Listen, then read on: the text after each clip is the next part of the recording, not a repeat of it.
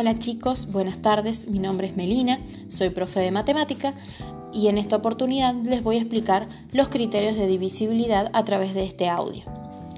Lo primero que debemos saber sobre los criterios de divisibilidad es que nos permiten saber si un número entero es divisible por otro sin necesidad de realizar la división. Existen varios criterios de divisibilidad, pero en esta oportunidad solamente les explicaré el criterio del 2, del 3, del 4 y del 5.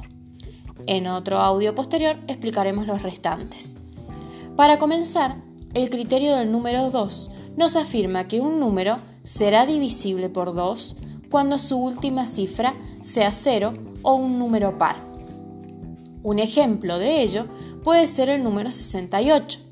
Si observamos su última cifra es el número 8.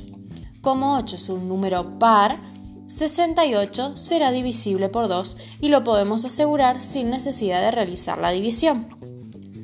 El segundo criterio que vamos a explicar es el criterio del número 3. En este criterio sabremos si un número es divisible por 3 cuando al sumar sus cifras se obtenga un múltiplo de 3. Un ejemplo que podemos utilizar para explicar este criterio es el número 852. Si sumamos sus cifras, es decir, calculamos 8 más 5 más 2, obtenemos por resultado 15. Como 15 es un múltiplo de 3, sabremos que 852 es divisible por 3 sin necesidad de realizar la división. ¿Qué quiere decir esto? Que si dividiéramos 852 dividido 3, el resto de esa cuenta nos daría 0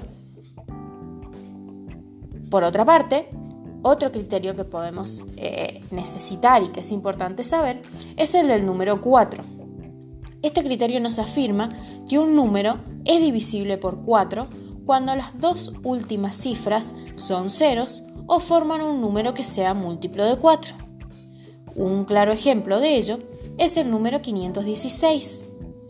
En este número, sus dos últimas cifras forman el número 16. Como 16 es múltiplo de 4, es posible asegurar que el número 516 es divisible por 4 sin necesidad de realizar la división, solamente utilizando el criterio. El último criterio que vamos a aprender a través de este audio es el criterio del número 5.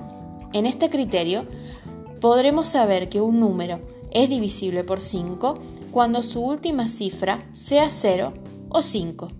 Dos ejemplos de ello pueden ser el número 40, ya que su última cifra es 0, y el número 125, ya que su última cifra es 5. De esta forma, repasamos los criterios de divisibilidad del 2, del 3, del 4 y del 5. En otra oportunidad continuaremos con los criterios restantes. Muchas gracias y espero que haya sido de su utilidad este audio.